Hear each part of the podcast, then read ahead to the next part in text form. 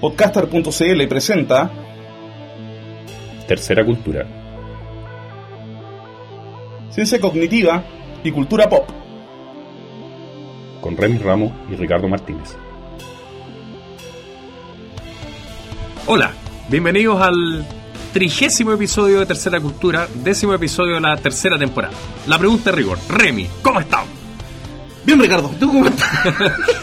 Muy bien, hemos comenzado al revés porque ya estamos medio chatos de comenzar pues. siempre de la misma manera. Sí, pues no, pues eso de, de hombre ancla, así como que no me queda en realidad. Sobre todo, sobre- Sobre todo después del último capítulo que Sí, que las, las salidas de madre ya increíble. Bueno, en todo caso, mira, yo antes de decir cualquier cosa, yo quiero asumir un compromiso formal. Yo les prometo que nunca más me voy a pegar unas salidas de madre como las que me pegué la semana pasada. ¿Por qué? No voy a volver a mencionar a Heidegger en el blog. Eso. Ah, ya, ya, sí, claro, sí. No, esa, esa, esa, yo quería pedir disculpas por eso. O sea, en serio, no, no va a volver a pasar. Bueno, no va a volver a pasar. Oye, Renis, bueno, lo primero que tenemos que comentar respecto de la temporada que va cerrando, y este capítulo va a ser un capítulo recopilatorio, Y así, retrospectivo retrospectivo, e como- introspectivo. como todos esos capítulos que aparecen en la serie Ale, de los cuales ya hablamos en nuestro primer Sí. capítulo recopilatorio el 20, ve- Típico, no, el 10. típico capítulo en que están los protagonistas sentados en un sillón. Oye, ¿te acordáis la vez que.? claro. No, hay hartas cosas de que acordarse, pero lo más importante yo creo que es lo último que ocurrió, que es la avenida Scott Saowski, que dejó la escoba en términos de audiencia. Sí. Nunca habíamos tenido tantas descargas en un solo día. Y, nunca antes habíamos tenido tanta descarga en, durante la semana también. O sea, mira, nosotros eh, los capítulos más descargados de la historia eran en este orden, eran como el 1, el 2, el 6, el 13, una cosa así, Claro. más o menos. Y obviamente el 1 y el 2 que son los primeros y que son los primeros que la gente escucha. Cambio el capítulo de Scott, como al tercer día ya escaló el segundo lugar del más escuchado de todos los tiempos. Claro. Sí. Claro, eh, y la pregunta del millón entonces es ¿por qué? Y yo creo que hay una respuesta, que es que a la gente realmente le interesan estos temas, eh, los temas de- del lenguaje y de, de- del habla chilena, cómo somos los chilenos. Y Scott fue muy lúcido en, en comunicarnos sus ideas sobre el tema bastante documentadas, porque no era simplemente un norteamericano que estábamos invitando para decir cómo somos, sino Sí, que un tipo que ha estudiado el tema en mucha profundidad. Alguien puso un comentario en el blog diciendo, en el podcast, diciendo que, bueno, que por qué le preguntábamos a un norteamericano sobre esto. Y hay una respuesta que me parece que es la respuesta más lógica. Cuando una persona estudia los sonidos de una lengua, eh, la lengua que habla eh, está muy contaminada por la forma en que la percibe. Sí. En cambio, escuchar una lengua distinta permite que la persona que está haciendo la investigación detecte ciertas sutilezas que los hablantes nativos de esa lengua normalmente no alcanzan a detectar. Mira, y eso se puede ejemplificar de una manera extraordinariamente simple, de hecho. A ver. que nosotros mismos no somos conscientes de las diferencias de pronunciación entre, no sé, como yo pronuncio la S y como tú pronuncias la S, por ejemplo. Claro. Para mí todas las S suenan iguales. Eso también tiene que ver con el hecho de que Scott es un especialista en fonología y por lo tanto entiende muy bien las diferencias más allá de que sea norteamericano. Pero con su oído norteamericano eh, ha logrado detectar ciertas ciertas características del español de Chile que un chileno no podría detectar. Bueno, eh, la idea entonces es que sigamos un poco por la misma línea también en la temporada que comenzamos. Eh, La idea es que mm, cuando volvamos en probablemente como un mes más, O yo diría dos meses, más o menos. Yo diría que por ahí por... va- Vamos a volver con, con el Bicentenario, definitivamente. Eso para Ya. mí está claro. no con el tricentenario, con el bicentenario. Sí. O sea, con Bicentenario. Exacto. claro. Y, o sea, claro, yo creo que la beta para tercera cultura está ahí. El tema que vimos la semana pasada es un tema con una base científica fuerte, con estudios serios hechos también, pero se dio una química muy especial en ese capítulo. O sea, yo lo, citando a Jodorowsky, me divertí como enanito haciendo, haciendo el capítulo. claro. Sí, sí, fue fue muy divertido. Oye, eh, algunas otras cosas. Pasó esta semana, hace, re- recién este día, eh, ayer, eh, un, un, un incidente. un incidente bastante importante. Cuéntanos, Remy, de qué se trató. Bueno, eh, yo me enteré a partir del blog de nuestros amigos de la Revolución Naturalista, que se llama Eduardo Rodríguez Zucasti, que es un compadre que, bueno, a mí me cae muy bien, debo decirlo, es, es como una especie de ídolo que tengo yo, que es un licenciado en filosofía que está estudiando periodismo científico. ¿No? O sea, se está especializando en cómo se hace, digamos, un buen periodismo científico. Y que es lo que a, a mí me gustaría hacer eventualmente. Claro. O sea, Y este compadre, digamos, eh, reportaba en su blog sobre el caso de Mark Hauser, que es un psicólogo cognitivo ¿O es antropólogo cognitivo? No, él, estudia evolución y, Y, bueno, el estudia lenguaje. primates Sí. y lenguaje. O sea, bueno, está metido en la interdisciplina, o sea, hace un poco de lingüística, un poco de antropología, un poco de un poco de todo. hace. Y es un tipo que igual no es una figura menor dentro de la ciencia cognitiva porque, bueno, nosotros lo conocimos a partir de un paper, de un tremendo paper, que es el de Chomsky, Hauser y Fitch, en el cual Chomsky en cierto modo reformula o replantea su postura original respecto al- a la facultad del lenguaje humano. Claro. Y resulta que, bueno, esto se le llamó Hausergate porque eh, se le cuestionaron los datos de unos papers, que supuestamente habrían unos datos medio truchos y unos datos incompletos o inventados. Y uno de esos papers lo retiraron, y que es una cosa muy extraña, digamos que... Claro, una de- cosa que ocurre muy pocas veces. muy pocas veces sucede, digamos, que un científico de renombre, digamos, publique algo en una revista de investigación, o sea, en una revista científica seria, y que después tenga que retractarse o retirar el, el ¿cómo se llama? El, el, el- el artículo, el paper. Y el punto es que, bueno, eh, Hauser dejó, no se sabe si la razón es esa o a lo mejor será alguna razón personal, pero todo el mundo especula de que el tipo dejó la Universidad de Harvard, donde trabajaba por, por esto. Y no estamos hablando de la Universidad de, de Loyola, ¿cachai? Estamos hablando de Harvard, ¿cachai? No, o sea, Claro.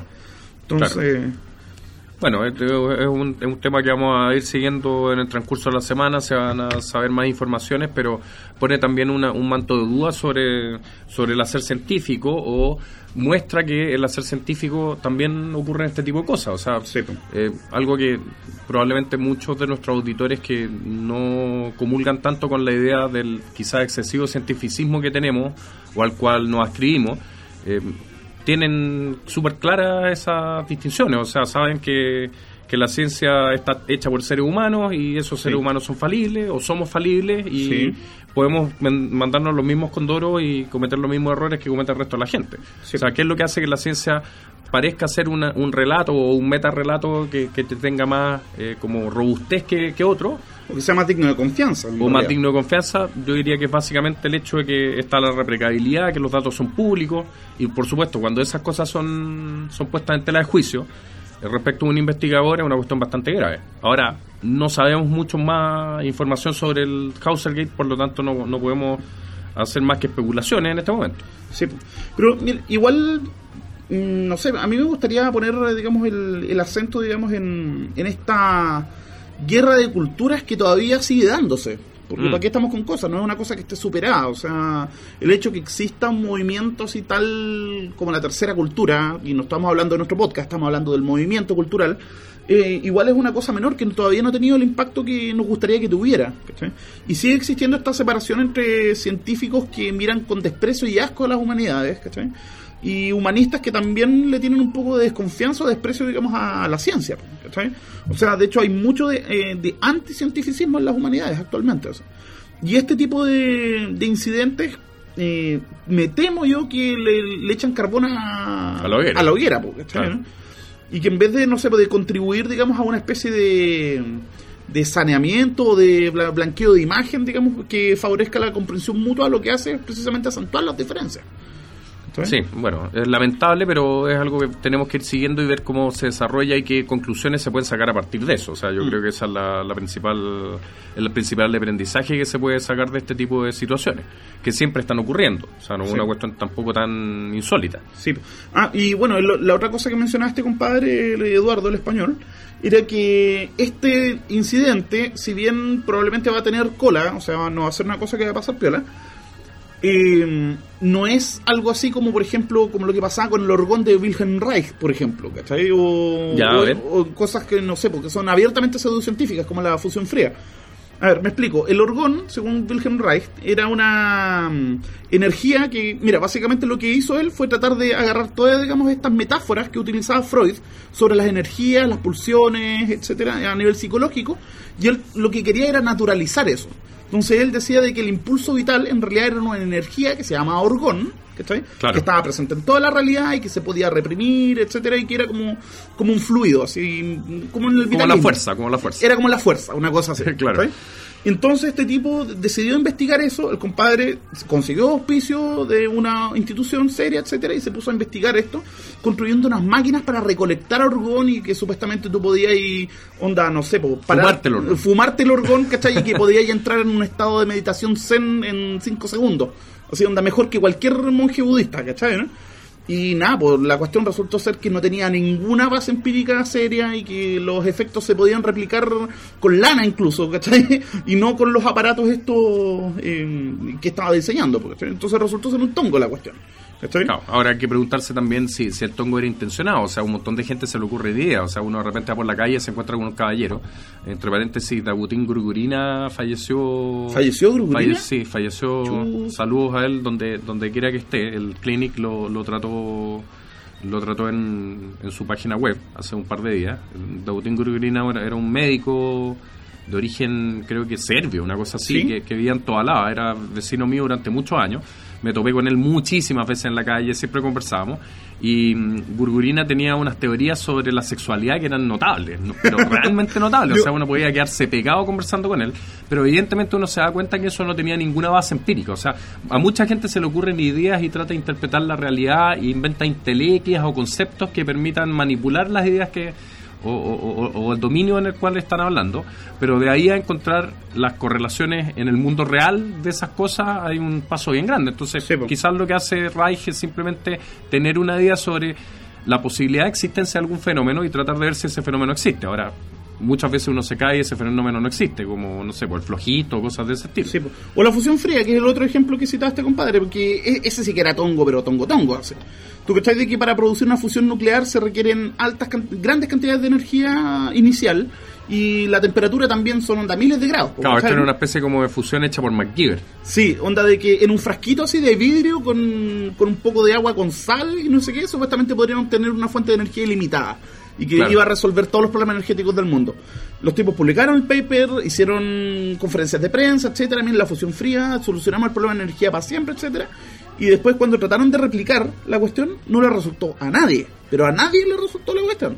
Y no es que estos No. tipos, digamos, onda y se hayan quedado con el secreto de la fusión fría para vendérselo a otra potencia, porque si no ya, ya... Oye, pero, pero hay otra Sí. cosa ahí. Yo creo que ellos no publicaron el paper. Algo que se dice a veces sobre la pseudociencia, y creo que tú publicaste en el blog alguna Sí. vez, es que eh, la pseudociencia o la, o la ciencia más freak eh, normalmente se pega un salto. Entonces, lo que ocurre es que al bypasearse a la prensa, o sea, no a la prensa, sino que a la prensa científica, a, a las revistas Easy, eh, tienen un contacto más directo con el público y le dan cierta figuración a lo que están haciendo. Sobre todo si el hallazgo es una cuestión extraordinaria o que va a cambiar la historia de la humanidad para siempre, porque es lo que lo que tienen en común todos estos tipos que tienen estas grandes Claro. teorías que es que, no sé, pues se ponen a la par con Newton y con Einstein y yo, una cosa Claro, ¿Te así. acordáis de Arturito? Ya, Arturito, ¿quién? Arturito era esta, este robot que se supone que detectó un cadáver en un, en un caso policial y después lo mandaron a la isla de Pascua a buscar a buscar los tesoros de los piratas. ya. Y Ah, un robot chileno, sí, un sí, robot sí. chileno que cuando le preguntaban a los tipos que explicaran de qué se trataba, daban unas explicaciones, pero que eran realmente increíbles. De hecho, hagamos un corte y déjame buscarlo y te lo voy a leer. Ya, a ver, vamos a hacer una pausa chanta. Así, Una pausa chanta y tiramos la música Somos Millones. Ya. y volvimos de la pausa chanta aproximadamente una hora y media después de que... y nunca encontramos lo que andábamos buscando. Pero buscamos, le encontramos las declaraciones en una página web del autor de, de este robot maravilloso que se llama Arturito y que dice lo siguiente, Remy, por favor. A ver, el broche de oro, eh, cito acá un, un blog parece, el broche de oro son las declaraciones que aparecen hoy en el Mercurio, donde dice, es la integración no lineal de la unidad básica de la conformación de la vida como es conocida. Por lo tanto, y en el concepto meramente funcional y explicativo, detallo que nuestra unidad es la integración de componentes electrónicos altamente sofisticados, capaces de descifrar la ecuación de unanimidad dentro de la teoría del caos en el contexto de una integral elevado al exponencial radical, basado en la confirmación de las especies tal cual se conocen después de 20.000 años de evo- evolución asistida. ¿Qué? bueno, eso fue lo que dijo este caballero. O sea, tirar una cortina de humo es eso. O sea, Au. te podrás dar cuenta hasta qué nivel puede llegar la chantería científica. O sea, No, no, se entiende absolutamente nada de lo que está diciendo. No, pero a ver, integración no lineal de la unidad básica de la conformación de la vida como es conocida, esto es como... Ah, esto es peor que la poesía bogona, weón. Así como te, te voy Claro. a pegar en los globularios y cosas así. Claro.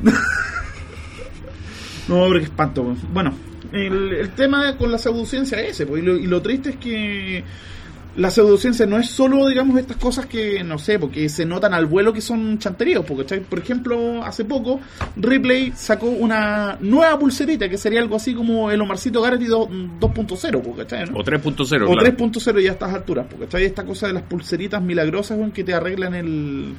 que te alinean el karma con el ki, ¿cachai? Y el biorritmo, weón, no sé, pues, Claro, claro. El que es la ilusión para partir. Sí, pues, ¿cachai? Y el, y el octavo chakra, weón, de... etcétera. Bueno, Pero bueno, ese no es, no es nuestro tema. no es nuestro tema, definitivamente. Bueno, Remy, yo creo que llegó la hora de hacer nuestra famosa fricazo. Vamos a Ya. tocar a Silvio nuevamente. Ya, pero Silvio como fricazo, como... Sí, pero bueno, para nuestros auditores yo creo que Silvio es un fricazo. Bueno, opinen, opinen ahí en el, en el blog y, y nos cuentan si es fricazo o no es fricazo. Sí. Vamos a escuchar una maravillosa canción que se llama Al final de este viaje que eh, muestra un poco lo que, lo que estamos haciendo en este programa hoy. Oye, bueno, vamos entonces con Silvio acá en Tercera Cultura en podcaster.cl, que fue lo que se te olvidó mencionar al principio. Sí, se, se nos olvidó mencionar. Y también, por supuesto, tenemos que mencionar la radio Antivero de, de San Fernando, donde nos escuchan semanalmente nuestra cháchara. Bueno, entonces eh, saludos y vamos con Silvio y volvemos acá en Tercera Cultura.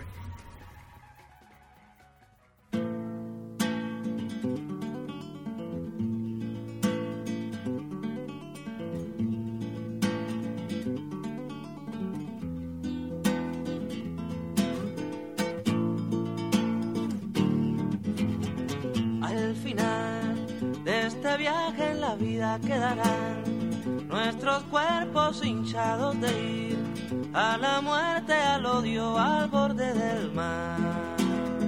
Al final de este viaje en la vida quedará nuestro rastro invitando a vivir. Por lo menos por eso es que estoy aquí. Somos prehistoria que tendrá el futuro. Somos los anales remotos del hombre. Estos años son el pasado del cielo. Estos años son cierta agilidad con que el sol te dibuja. En el porvenir son la verdad o el fin. Son Dios.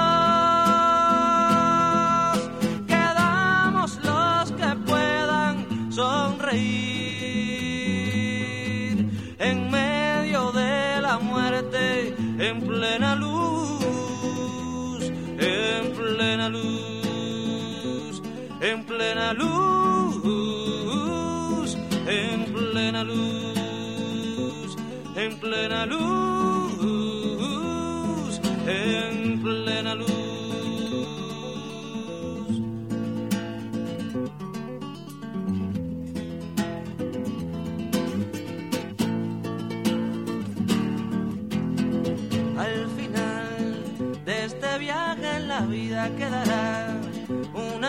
De tiempo y amor, una gasa que envuelva un viejo dolor. Al final de este viaje en la vida quedarán nuestros cuerpos tendidos al sol como sábanas blancas después del amor. Al final del viaje está el horizonte, al final del viaje partiremos de nuevo, al final del viaje comienza un camino, otro buen camino, que seguir descalzos contando la arena.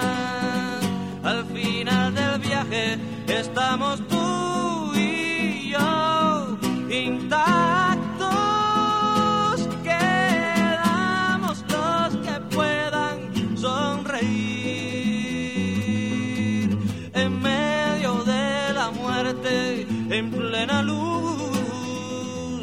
en plena luz, en plena luz, en plena luz, en plena luz, en plena luz, en plena luz, en plena luz, en plena luz. Luz.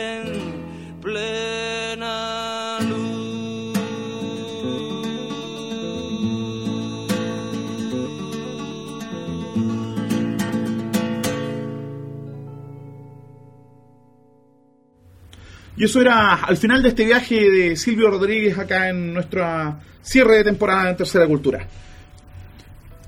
Yo tengo la sensación de que esta temporada fue, no sé, onda cumplió plenamente, o sea, más que las anteriores, digamos, el objetivo que nos habíamos planteado originalmente. En el sentido que para mí la primera temporada igual fue demasiado cabezona, quizás la segunda temporada fue demasiado light, y como que acá encontramos el, el ¿cómo se llama? El, El justo medio, como El decía medio. el tío Ari. como decía Don Ari, exacto.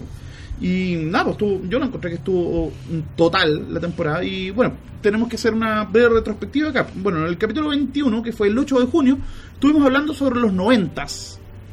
Claro, y la idea que queríamos instalar era la idea de que hoy día ya no podemos periodizar por décadas, porque la periodización por décadas obedecía a una cuestión que está controlada por los medios masivos de comunicación y por la difusión de la música. O sea, cuando la música cumple 20 años más o menos, se recuperan las canciones antiguas porque los tipos que, que tenían 15 tienen 35, pueden comprar discos. ¿sí? Pero hoy día la gente recupera esa memorabilia por otros medios, fundamentalmente por internet. Pero además queríamos instalar otro tema, que en realidad no lo desarrollamos tanto, que es la idea de que la década que está comenzando es la década de la mente. Así Sí, como la, la década y media o dos décadas que pasaron fueron las décadas del cerebro, Sí. por la invención del fMRI, por el uso del PET, etcétera. Eh, esta década sería una década que está enfocada fundamentalmente al estudio de la mente y cómo funciona la mente desde un punto de vista quizás más psicológico que solamente neurocientífico. O sea, yo creo que hay que hacer el- la, la salvedad de que psicología ha existido desde hace mucho tiempo, pero lo que se viene ahora fuerte, digamos, es algo así como una especie de imperio de la psicología cognitiva. Claro, y una integración de la psicología con la neurociencia. O sea, la neurociencia ha hecho muchos hallazgos mecánicos dentro de la distinción que hacía Mar. Si, si los auditores recuerdan, lo hemos mencionado en alguna ocasión. Lo de los tres niveles. Mar decía que había tres niveles de, de- de- de indagación, de explicación cuando uno estudia la mente. Un nivel de diseño general, eh, un nivel algorítmico que tiene que ver con los procesos que se llevan a cabo eh, en términos de, de De resolución de problemas. resolución de problemas, claro. Y por último, un nivel de implementación en el cual básicamente hay que ver cómo funciona la maquinaria. Sí. Y eso existe desde prácticamente las máquinas de Pascal o incluso antes. Sí, pues. Pero claro, no eran tan poderosas como las máquinas electrónicas que pueden hacer muchas más cosas. Mira, eh, a mí me gusta explicar lo de los tres niveles de mar haciendo la siguiente analogía, de que el nivel, digamos, de la implementación es, la- es el nivel físico de los electrones, los circuitos, la RAM, el procesador, etcétera. Claro. El otro nivel sería el nivel, no sé, pues, de los kernel, de los DLL y de las instrucciones y las llamadas de programa, o sea, lo que hace el programa en realidad, pero que uno no lo ve. Y el tercer nivel sería... El nivel del, el nivel el del usuario, interactúa con el... Claro. O el nivel de la interfaz gráfica, por Claro, decirlo y ahí llegamos a la famosa capa 8 en algún momento, que es el problema que está entre el computador y, el- y la silla, que es algo que nos pasa mucho cuando nos llama, no sé, mi papá para preguntarme, oye, tengo un problema con el computador, se cayó esta cuestión. Sí. ¿Ah? Entró un virus. Entró un virus. Me hackearon. me hackearon, claro, no, claro, alguien me está ocupando el computador o cosas así y uno le dice, mira, es un problema capa 8. Evidentemente un chiste que uno tira sin entender tanto cómo funciona, pero la idea es que hay distintos niveles de implementación. Y bueno, el punto con la psicología cognitiva es que yo espero, yo soy súper optimista al respecto, yo creo que esta va a ser la década en que se va, por lo menos, va a estar encaminado, digamos, el cierre de la brecha explicativa que existe entre la psicología y la neurociencia. Yo creo que. Yo creo que. Yo creo que. No sé. Bueno, Al- algo decía alguien el otro día. ¿Mm? ¿Quién era? En, en, en Trends in Cognitive Science apareció un artículo súper interesante que El era de- de. Ah, que- Gazzaniga.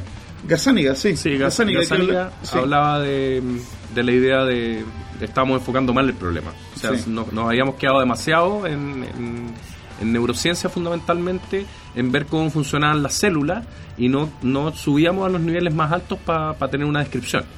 Si llegaba un marciano a, a ver los laboratorios de investigación de, de la mente humana, se iba a encontrar básicamente con tipos que estaban trabajando a nivel celular, cuando en realidad lo que ellos, los marcianos, podían detectar era que los fenómenos ocurrían a un nivel más alto de agregación, A nivel de sistema, no a nivel de, unidades. sistema, no a Sí. nivel de unidades. Y eso, evidentemente, llevaba a que el camino estuviera desencaminado en el fondo.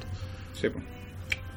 Bueno, capítulo 22, 16 de junio, tuvimos invitado a Cristian Prado, que es un amigo que, no sé, podemos interactuar harto con él, digamos, a través de Facebook, o sea, de hecho, creo que lo conocimos a partir de... A partir de, de, su- de los de intercambios. sus comentarios, claro. Sí. Y estuvimos hablando sobre los Neandertal, o no sé. Claro, y ahí también se nos quedó algo en el tintero, que era la, la idea del- de los colorines y los neandertal. Nosotros no, no hicimos esa relación.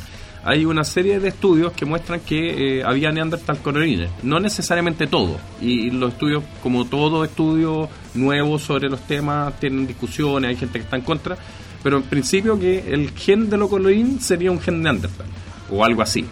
Y bueno, nosotros pensamos que por eso las colorinas tienen un atractivo especial. Nicole Mm. Kidman, Au, ah, sí.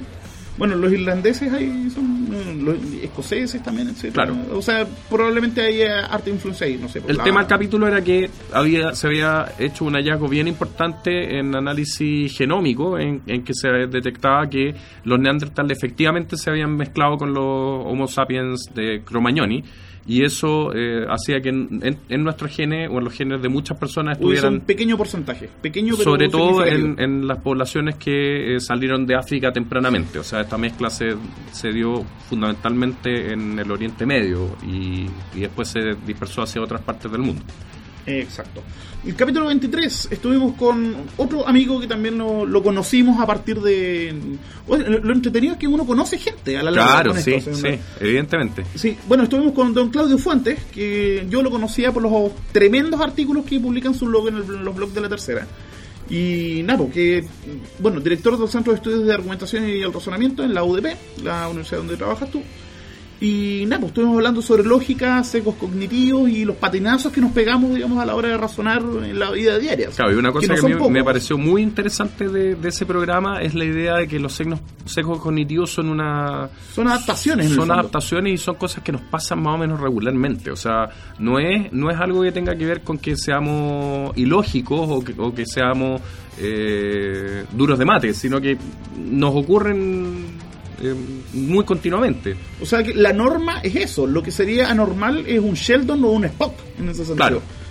Alguien que piensa solamente, digamos, en términos lógicos y no toma en cuenta, digamos, otro... No, no hace otras consideraciones. pues.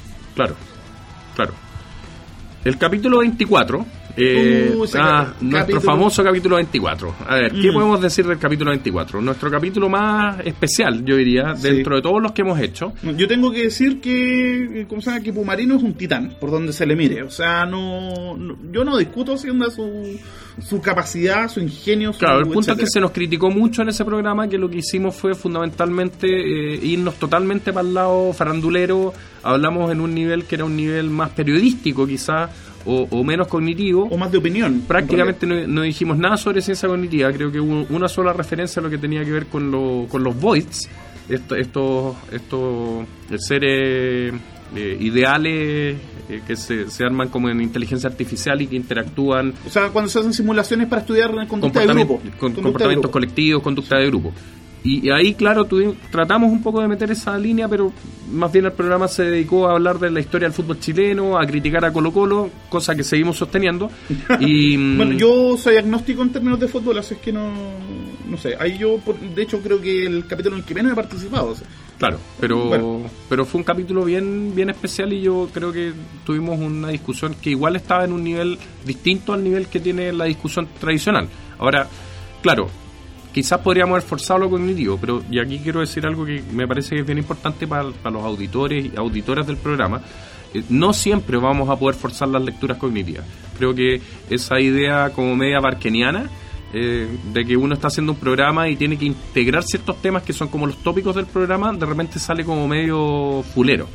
Entonces, O sea, eso de utilizar el medio para abordar tus obsesiones personales y punto, y nada más. claro, Sí. eh, eso es algo que yo creo que tenemos que evitar. Evidentemente, siempre tratando de hacer una conciliación entre las dos cosas. Quizás en ese programa no lo logramos tanto, pero aún así yo quedé súper contento con, con cómo salió. Bueno, capítulo 25, tuvimos nuestro primer especial de literatura, que en realidad fue una trilogía, así que, bueno, fue el capítulo de Martínez, le digo yo. claro, va a haber un capítulo de Remy, ¿ah? Sí, lo, eh, lo la estamos próxima temporada preparando. se viene el se viene el capítulo, mi capítulo, así que No, ese capítulo fue, fue notable, fue de larga duración. Me acuerdo que lo grabamos en mi casa un día de lluvia, tomando café, estábamos pero más duros que Pablo Escobar. claro. Sí. Y claro, pues, estuvimos conversando sobre literatura, etcétera, y, y bueno, fue un gran capítulo. A todo esto debo decir que Martín está de cumpleaños hoy, así que mándenle saludos si es que no, si es que no Claro. lo han saludado todavía. Probablemente este programa se va a publicar el 12, no el 11, pero bueno. Bueno, o bueno, puede que lo alcance a publicar antes de. Pero si no, bueno, ayer estuvo de cumpleaños, si lo escuchan esto durante el día 12. Claro. ¿no? Y claro, fue cognición y literatura. Y el punto es que fue uno de los capítulos más terceristas, creo yo, también. Sí, por supuesto. O sea, la, la tercera cultura, probablemente uno de los lugares donde ha hecho más estragos en términos positivos es en el análisis literario. La teoría literaria eh, contemporánea de la ciencia cognitiva es una cuestión súper novedosa. Incorpora una serie de herramientas que no tenían los, los analistas anteriores. Los críticos literarios- Y los críticos literarios tradicionales. Pero hay básicamente dos grandes críticas que se, hace- se le hacen al modelo, que es algo que me gustaría decir porque no lo dije en ese capítulo. Por un lado, una crítica que tiene que ver con el hecho de que cuando uno analiza literatura con herramientas de las ciencias cognitivas, de alguna forma uno le está poniendo nuevos nombres a ropaje antiguo. Y por lo tanto, una de las cosas que no debería ser un teórico literario que quiere explorar por el lado de la, de la teoría cognitiva es eh, pensar que todo es nuevo, que todo es eh, ovo, que está Ya. surgiendo desde la nada y que no ha habido un- un- una tradición anterior. Eso por un lado. Y por otro lado, el tema de lo que se llama el cambio de biblioteca. ¿Ya? Eh. Adler y Gross, en un artículo súper famoso sobre este tema, crítico, muy crítico del modelo de la teoría literaria cognitiva, en el año 2004, estos caballeros Adler y Gross plantearon que, al parecer, lo que estaba planteando la teoría literaria cognitiva no era otra cosa que decir, ¿sabes? Vote todos sus libros de Foucault, todos sus libros de Derrida y empieza a leer libros de Damasio, Mm. libros de Gazaniga. Sí. En todo caso, yo creo que a nadie le haría mal votar los libros de Lacan, de partida. o sea, el- Claro. hágase un favor y vote los libros de Lacan, por favor. o sea, Bueno, no sé, no, no- esta idea de quemar libros yo creo que tampoco tampoco está bien, o sea, la gente llega a la cultura desde distintos lados, tampoco Bueno. yo no me pondría tan extremo. Pero con Lacan sí. bueno, No, que yo le tengo mucha mala, debo reconocerlo. Pero, te apuesto bueno. que algún día en un futuro no muy lejano vamos a tener un, un programa con un psicólogo o psicóloga lacaniano y vamos a ver qué es lo que pasa ahí. Bueno, sí, muy probable, pero yo creo que ahí hay que habría tendría que estar a reformular hartas cosas ahí, creo yo. Ahí Ah, veremos, Bueno, ahí veremos. Ahí vamos a pelear algún día. Episodio 26. Otro de los fricazos. Fricazo absoluto. De hecho, nos preguntaron harto de que, qué estábamos fumando o qué estábamos. de, de qué hongos estábamos comiendo ese día. así. Que nos juntamos también con dos titanes y también colegas de acá de Podcaster. Estuvimos con Jorge Baraditi y Francisco Ortega del podcast Desde el Fin del Mundo. Y mira, yo creo que sirvió para varias cosas ese programa. O sea, primero que nada para mostrar de que tampoco somos, no sé, pues, lo- bueno, lo mismo que con el fútbol, de que tampoco estamos hablando de ciencia cognitiva todo el rato, todo el día. ¿cachai? Claro. Y también, bueno, yo lo, lo pasé la raja. Pancho, sobre todo, el tipo es, un, es una biblioteca andante de rock progresivo y cultura pop y freak. O sea, es como, no sé, yo quiero ser como Pancho Ortega cuando grande. Esa es lo único que... Sí, ah, perfecto, excelente. Excelente, gran programa. Sí, el sal- 27 es el que cierra la trilogía, la trilogía de literatura o lo que tiene que ver con las artes escritas y, y la ciencia cognitiva, Y claro, o la tercera cultura más bien. Y estuvimos también con otro, oye, es que yo insisto, los invitados de esta temporada estuvieron notables, encuentro yo, así, donde que la rompimos. así. Bueno, estuvimos con Mike Wilson, que Claro. es profesor de literatura en la católica, si no me equivoco. Sí, y, y ahí se produjo algo súper interesante. El programa se partió en dos. El primer Sí. programa hablamos más bien de ciencia ficción, de la relación de la ciencia ficción con la ciencia, de cómo se escriben los libros, eh, mucho sobre la cultura pop. A mí me gustó mucho su argumentación de que es evidente que uno no puede escribir un libro hoy día si no hace alusión a la cultura pop como una parte del decorado. O Sí. sea, si en el siglo XIX los tapices de Bucara que había en, la- en los grandes salones de los personajes eran descritos con lujo de detalle, es más o menos obvio que hoy día se describe con lujo de detalle lo que está en la mente de las personas y que ha sido ingresado a ella a través de la televisión, la música, etcétera. O sea, no sé, po, el iPod, el Blackberry, ¿cachai? El Nintendo, el, el reality, ¿cachai? Que estaban dando en la tele, ¿cachai? El disco de, de tal o cual persona. Claro, hay Sí. algunas personas que critican ese prurito por tratar de, de dar con el dato con el dato de la cultura popular y, y meterlo al- a la literatura que se supone que debería ser un poco más seria. porque eh, son cuestiones bien evanescentes. O sea, Sí. Probablemente en 50 años más la referencia que aparece a, no sé, mm, el coyote y el correcamino, que aparecía en Mala Onda de Fuguet, probablemente la gente no la va a captar como la captamos hoy día. Pero bueno, todo tiene sus venomoles. Tampoco, tampoco los tapices de Bucara están hoy día presentes. O sea, muchas veces, yo me acuerdo cuando era chico y leía libros de mm, libros de Edgar Allan Poe o cosas así, estaban llenos de notas al pie de página que decían tal autor que está siendo citado era muy importante por tal cosa, o este objeto era un objeto que se utilizaba para tal otra. O sea que básicamente leer una novela igual tenía que hacer un ejercicio arqueológico. Claro. Todo el rato. Y en ese sentido el ejercicio arqueológico aquí también va a existir, pero tenemos una gran ventaja de que todo está documentado. O sea, los Sí. historiadores del futuro tienen la pega súper salvada porque cada vez más todo se documenta. Ahora, claro, es más difícil sacar el sacar la perla entre medio de todas las cosas. Esa era la primera parte. Y la segunda parte, bueno, fue una especie de programa de remis donde yo casi me quedé callado porque el, el- el nivel de la discusión sobre eh, filosofía de la mente llegó a, a- a alturas insospechadas. Bueno, y fue la primera vez que abordamos explícitamente temas de filosofía de la mente sin necesariamente establecer la conexión con neurociencia o con inteligencia artificial, porque nos dedicamos a hablar principalmente de la conciencia, que es, muy a pesar de mi maestro, es uno de mis temas favoritos. Claro, y, y esto es algo que Wilson ha, ha tratado de forma muy eh, precisa y muy preciosa en particularmente su primer libro que es El Púgil. Sí. Y bueno, tengo que decir que a mí realmente me pilló mal parado el capítulo. O sea, yo no tenía idea que me iba a encontrar, digamos, con, con ese nivel de conversación con él, ¿cachai? Entonces, Excelente. yo, pucha, muchos saludos, Mike, también, sos grande, monstruo, y también quiero ser como Mike. muy bien. y ahora sí, capítulo 28, estuvimos con el Guille, o don Guillermo Soto, destacadísimo lingüista chileno.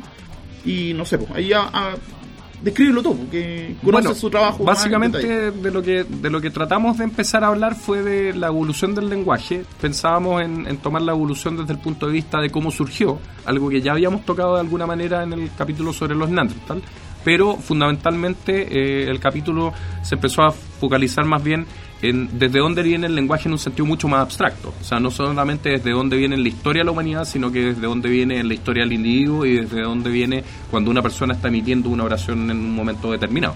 Sí. Y fue un capítulo en el cual pasó además el, el momento más curioso de, de toda la temporada y probablemente de todas nuestras temporadas, que es cuando nos pide cigarro en un ejemplo y nosotros no entendemos hasta como la cuarta vez, se ríe de nosotros, pero hay que decirlo, lo voy a volver a decir, Guillermo no fuma, por lo tanto eso fue una cuestión totalmente intencionada que claro, eh, causó un momento divertido.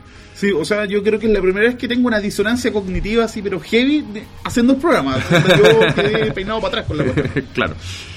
Y bueno, y el capítulo 29, que es el capítulo anterior y que como ya dijimos en el bloque anterior, es nuestro capítulo más exitoso de todos los tiempos y que probablemente va a seguir marcando pauta por un buen tiempo más. Claro. Porque también ha sido uno de los más compartidos. O sea, yo lo he buscado de que mucha gente lo compartió en Facebook, mucha gente se ha referido a él en Twitter e incluso capaz que lo terminen citando en un diario en algún momento dado. Claro. A propósito de la C y la. Y, y y, lo- y los longe y los flights y la cuestión, etcétera, ¿cachai? Claro, muy, muy- interesante y como ya dijimos al principio de, de este episodio, final de la, de la temporada, de la tercera temporada, em, el hecho de que Scott sea norteamericano le da un plus en términos de que tiene un oído que le permite ser más sensible a estas diferencias que de repente nosotros no captamos con tanta facilidad. Evidentemente hacemos las distinciones sociolingüistas. Yo cuando eh, hago clases de unos pequeños módulos de sociolingüística en uno de mis cursos, siempre les digo, todos somos sociolingüistas naturales, porque todos somos capaces de saber a qué grupo pertenece una persona solamente a partir de su habla. Una persona puede andar impecablemente vestida, Armani, voz, etcétera, pero de repente pronuncia de una cierta manera y uno dice, ah, esta persona viene de tal lado. Lo que por supuesto está súper asociado a la discriminación, etcétera. Con Scott tenemos un proyecto que espero que se pueda concretar, que es hacer un, una serie de, de textos sobre, sobre las discriminaciones y sobre los aspectos que se suelen criticar del, del habla que no es la estándar o, o formal, eh, oculta formal, y que a nuestro juicio son igualmente inteligentes, igualmente profundos y, y sirven para comunicarse de todas formas. Sí. Y bueno, se discutió harto, de hecho. También el capítulo ese tiene el récord de que es el capítulo que ha tenido más comentarios también. En toda la. En toda Sí, nuestra historia. sí. Y mira, de hecho, 27 comentarios y hubo, se produjo una discusión interesante que es precisamente el tipo de discusión que queríamos que, que queremos que se dé a, partir de los temas que tratamos. pues, Claro, evidentemente algunos temas son mucho más eh, explícitamente conflictivos que otros. Sí, pues. Y a mí me llamó mucho, mucho la atención de que una persona de que decía de que en realidad no tampoco había que en cierto modo perdonar o justificar digamos el, el habla no sé pues esta habla de, de no prestigio ¿cómo sería? Claro, la variable no prestigiosa. Eh, porque por el simple hecho, o sea, por una razón pragmática. Y la razón es que si un cabro habla así, como, como el compadre este de- del perrito de Pigaje, etcétera, a la hora que vaya a pedir pega, no le van a dar pega por eso. O sea, entonces lo ideal sería evitar la discriminación, precisamente enseñándole a la persona a expresarse correctamente. Claro. Pero el punto es que yo creo que Scott tenía toda la razón cuando decía de que eso en realidad es poner la carreta delante de los bueyes. Que el punto no es que está mal que una persona hable de una forma o de otra, lo que está mal es que se juzgue a la persona por la forma de hablar. Claro, sobre todo si no hay ningún criterio criterio de corrección O de objetivo. normalidad, Claro, sí. el criterio de corrección objetivo no existe, porque lo que lo que nos muestra Scott en, en- en- en todo este, ese programa es que en realidad la variable de prestigio es variable de prestigio más bien por quienes la usan, más que por cuál es. O sea, Sí, si el pues. día de mañana se produce una especie de transformación porque cae algún tipo de bomba mental, y los flights empiezan a hablar como cuicos y los cuicos empiezan a hablar como flight, probablemente la variedad de los cuicos que Sí. hablan como flight se convertiría en la variable de prestigio y la otra sería discriminar. Sí, po. Sí, y a propósito de eso, también un detalle que se me olvidó tirar y que en realidad es una cosa de súper sentido común. O sea, cuando se piensa de cuál es el mejor castellano hablado o cuál es el mejor español, consistentemente, si te fijas, nadie menciona a España, po. que es de donde surge, digamos, el, que son los que nos traen el idioma para acá. po. O sea, de hecho, nosotros nos burlamos de las zetas y de esas pronunciaciones, digamos, un poco, no sé, onda, pintorescas que tienen algunas regiones de España. Entonces, Claro. bueno, aunque yo sigo creyendo de que, no sé, eh, hay algo en lo de la transparencia fonética que a mí me gusta mucho. Porque, por ejemplo, no sé, pues si tú vas al inglés, ¿cachai? Y te encontrás con cuántas vocales distintas. Tenés cinco signos, o sea, tenés cinco vocales escritas, pero tienes, creo que son como ocho o diez. No, son más, son más, depende de la variedad. Scott alguna vez me las mencionó. Yo una vez le mandé una carta cuando él todavía vivía en Estados Unidos y le pedí que me diera listado las vocales. Y me dijo que había así un par de decenas de vocales. Que eran como 20 y algo, una cosa Son así. entre di- 15, 16, una cosa así. Son Vocales en el inglés. En el Tengo inglés. entendido que en el sueco es peor, son como 30 Claro. vocales distintas. Así porque. Y. Claro. una- Eso no habla nada, eh, entre paréntesis, este es un punto súper importante, no habla nada sobre si una lengua es mejor que otra, es simplemente Sí. un número. Mm. Eh, ¿Por qué? Porque existen lenguas que tienen tres vocales nomás.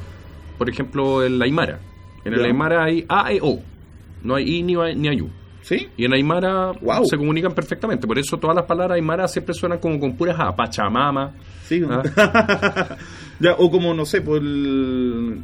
Claro, a mí me da mucha risa cuando el típico juego esto de ¿cómo se dice suegra en, en ruso? Estorbo, ¿cachai? O ¿cómo se dice, no sé, pues, onda, estacionamiento en, en chino o cosas así? A mí la que me, gusta mucho es cómo se dice rascacielos, pero esa no se puede, no, no funciona el chiste mucho en radio. ¿Cómo se dice rascacielos en japonés? No sé. Bueno, Y hay que hacerlo subiendo la cara cuando Sí, uno dice el swing. Y claro, o sea, cada lengua tiene su, su fonética particular. Y de hecho también creo que se mencionó de que está demostrado de que los fetos, digamos, ya muestran preferencia, se mueven más cuando escuchan dentro del vientre materno la- los fonemas que son propios de la lengua materna. Ahí ya nos estamos adelantando algo que vamos a ver al principio de la próxima temporada, que es el aprendizaje de los niños. Sí. Cómo los niños aprenden o adquieren las capacidades cognitivas. Y lo bonito de eso es que, ah, fue en el capítulo con Soto que se mencionó eso. Que, claro, eso echa por tierra la idea de que el aprendizaje empieza a cierta edad. ¿cachai, no? Claro, en- en el momento en que se tiene un sistema nervioso central y se tiene, se tiene un sistema auditivo que ocurre, no sé, voy a tirar un, un carril, Carril, carril, eh, modo carril, eh, cuatro meses, cinco meses de gestación, ahí ya eh, empieza el procesamiento del entorno. Y ese entorno no es solo el entorno uterino, sino que también son los estímulos que vienen desde afuera, típicamente sonoros. La, la fonología se, se empieza a procesar mucho antes que cualquier otra, otro aspecto de la, del lenguaje incluso antes de nacer.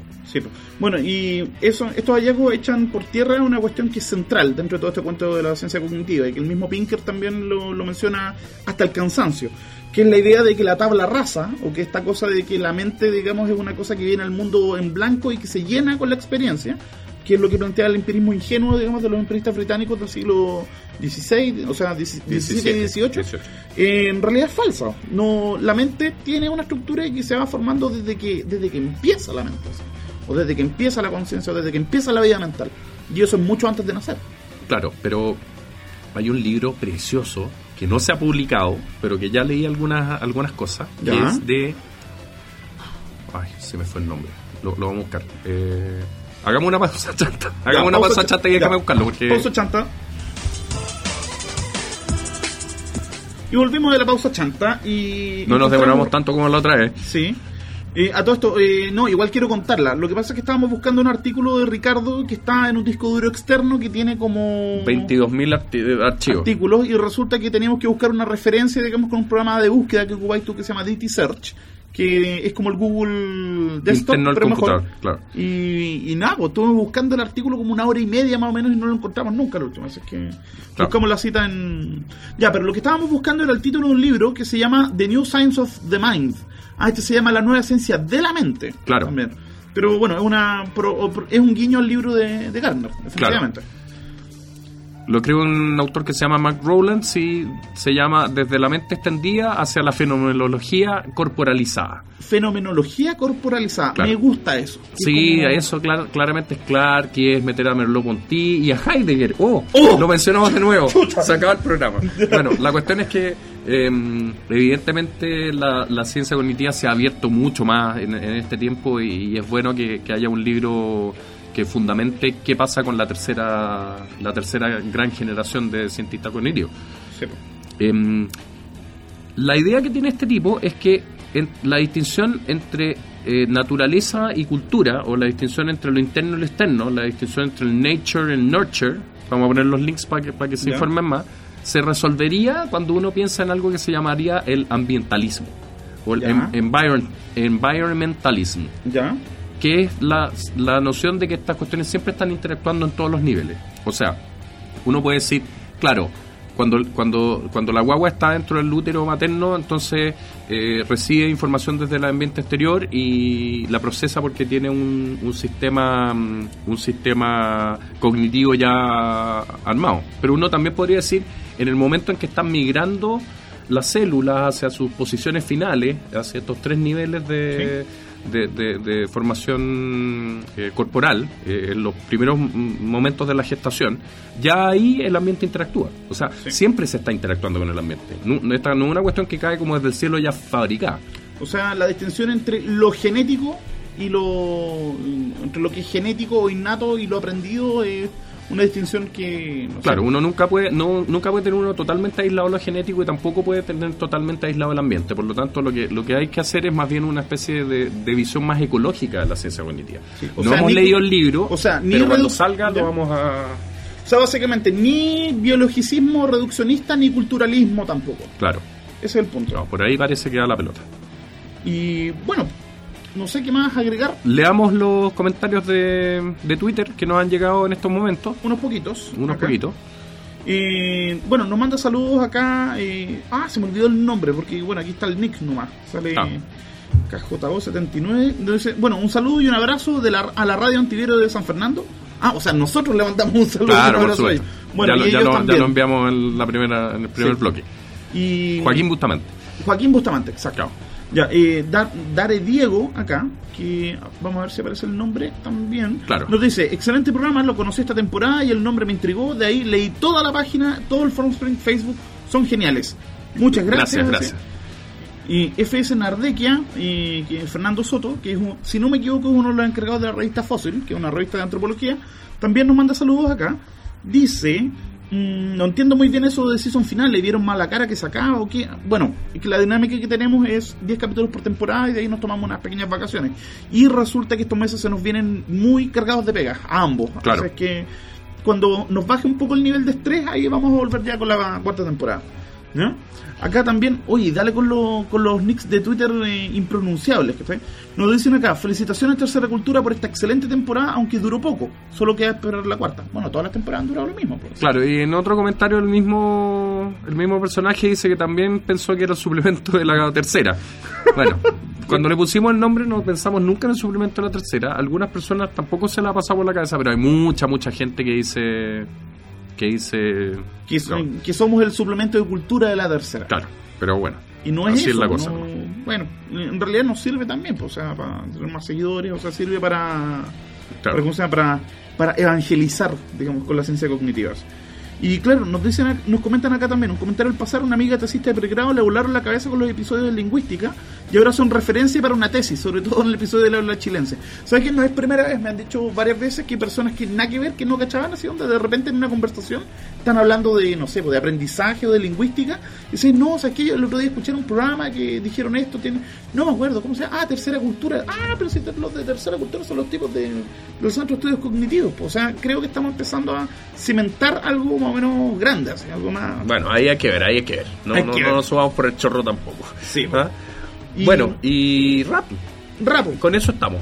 estamos y mm, bueno, le quiero mandar muchísimos saludos a toda la gente que se ha integrado durante esta temporada, la gente que nos viene siguiendo desde la primera temporada también. Evidentemente no vamos a dejar votado el Facebook ni el blog, sino que vamos a seguir produciendo ahí contenidos análogos a los que hemos estado enviando en el último tiempo. Y también vamos a seguir respondiendo el phone string, no quizás con la... ¿cómo se? No claro, sé. de repente se nos acumulan como 20 preguntas, pero Sí. yo un, un día me tomo una energética y ¡pac! las contesto todas. Em, bueno, y llegó la hora de, de poner nuestro tema de cierre. No, Eh, pero antes de eso se nos Sí. olvidó una última cosa también, que es nuestra, ¿cómo se llama? nuestro ciclo de documentales. Este domingo vamos a ir con la segunda parte del documental Armas Germenas y Acero, de Jared Diamond. no, Esto tenemos ser- chapitas para regalar. Sí, eso, exija su chapita, si no la tiene todavía. Y nada, pues estamos en el SNS Café, la información está en el blog de cómo llegar. Y, mm, y nada, pues después de que terminemos con los documentales de Jared Diamond, este de Armas Germenas y Acero, tenemos otras papitas preparadas ahí. Tenemos otras papitas, sí. Entonces, ahí eso. Y saludos, abrazos a todos nuestros amigos y vamos con nuestro tema de cierre. De Nuestro temporada. tema de cierre de temporada es evidentemente un tema de cierre, de una canción que se llama Presente, original del grupo Vox Day, uno de los pioneros del, del rock argentino, creo que es principios de los años 70. Pero este es el cover que aparece en la película Tango Feroz, que es sobre la leyenda de Tanguito, que evidentemente es uno de los grandes, grandes pioneros de, de la historia del rock argentino. Entonces, vamos con Presente, en el cover de Tango Feroz. acá en Tercera Cultura. Un abrazo, gracias y nos vemos en la cuarta temporada. Chao.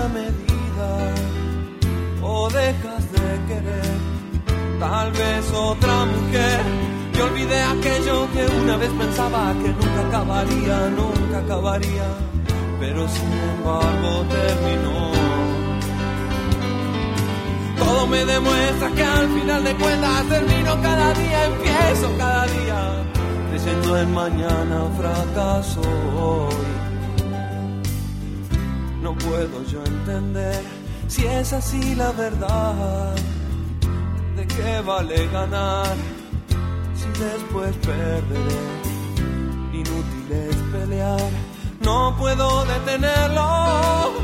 Lo que hoy empecé no será eterno. Creía que el amor no tenía medida.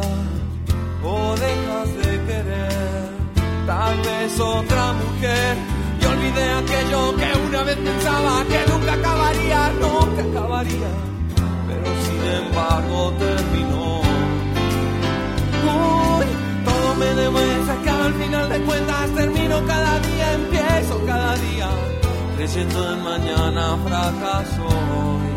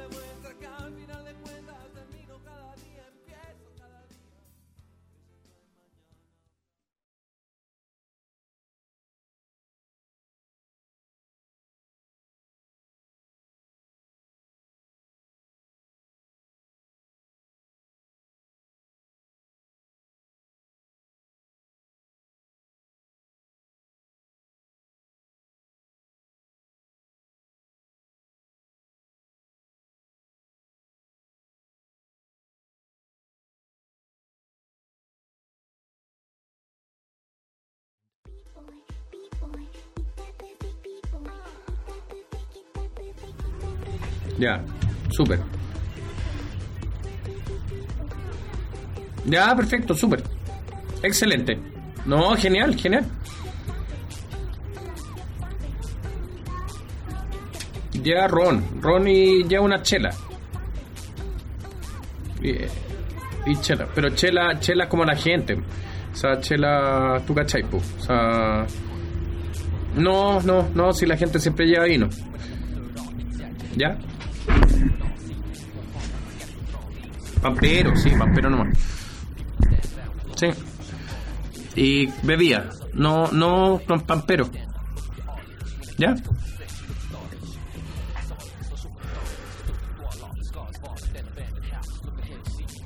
No compra bebidas así nomás, po, amor.